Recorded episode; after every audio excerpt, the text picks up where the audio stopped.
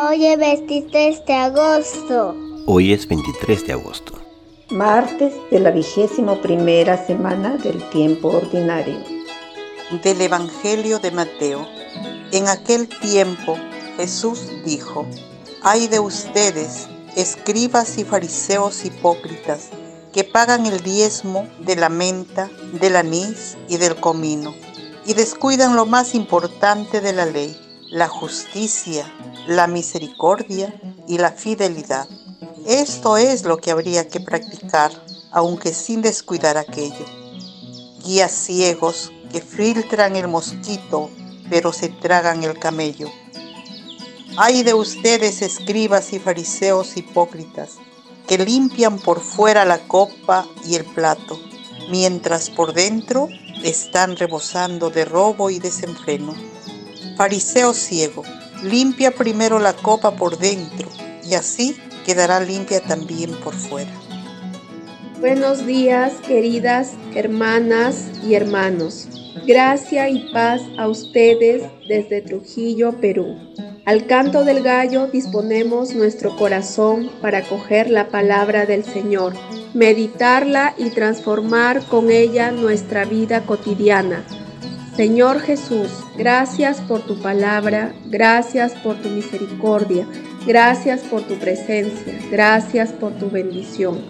Ayúdanos, Señor, a ser también bendición para los demás. En el Evangelio de hoy, Jesús sigue cuestionando, como en el Evangelio de ayer, las actitudes de los fariseos que se esfuerzan en realizar lo externo, lo accesorio de la ley, antes que lo principal, que es la justicia, la misericordia y la fidelidad. Lo principal está dentro de uno, en el corazón. Por eso, Jesús dice que lo principal de la ley es amar a Dios y amar al prójimo. Y se ama desde dentro, desde el corazón. Y para amar a Dios y a los demás hace falta convertirnos diariamente. Decía San Agustín, dos amores construyeron dos ciudades. El amor a sí mismo hasta el desprecio de Dios, la ciudad terrena, el amor de Dios hasta el desprecio de sí mismo, la ciudad celeste. En la orientación de nuestro amor se decide nuestra salvación. San Juan de la Cruz decía que en el ocaso de nuestra vida seremos juzgados en el amor. Pidamos al Señor su gracia para que podamos amar como Él nos amó. Respondamos en nuestro interior las siguientes preguntas. ¿Cómo respondo a la misericordia de Dios? ¿Soy humilde y generoso con los demás? ¿Cómo manifiesta nuestra comunidad la misericordia de Dios?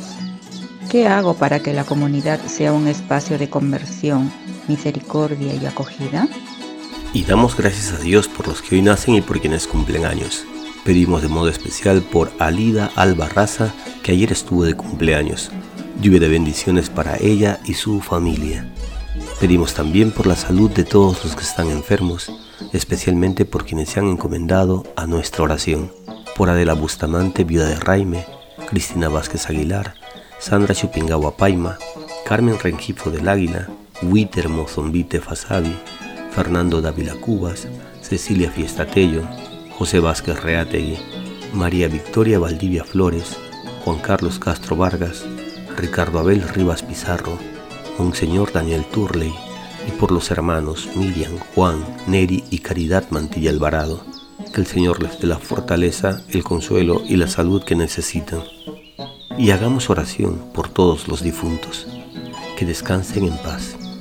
Y pidamos por la Iglesia de Nicaragua, para que el Espíritu Santo les fortalezca y consuele en estos momentos difíciles, para que ella siga anunciando el Evangelio de Jesús en medio de la hostilidad del gobierno de turno. Decía San Agustín, He aquí que no oculto mis llagas, Tú eres médico y yo estoy enfermo. Tú eres misericordioso y yo miserable. Hoy, Señor, quiero presentarte todas mis enfermedades, las de mi cuerpo y las de mi alma.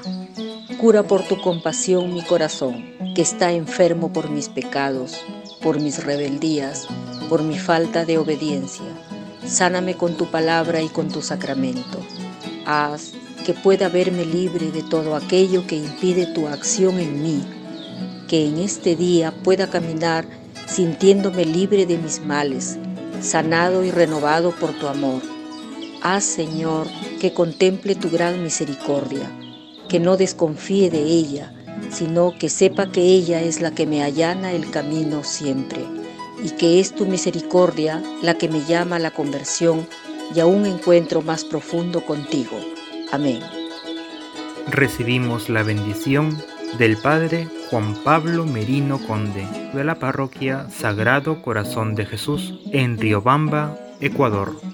Que el Dios del amor, que el Dios de la paz, que el Dios de la misericordia siempre camine con ustedes y les bendiga. En el nombre del Padre, y del Hijo, y del Espíritu Santo. Amén. Gracias por escuchar Orar al Canto del Gallo. Si usted quiere apoyarnos, comparta con los suyos el enlace de esta oración. Estamos en las principales plataformas de podcast y en YouTube. Búsquenos con Orar al Canto del Gallo. Una producción de Al Canto del Gallo.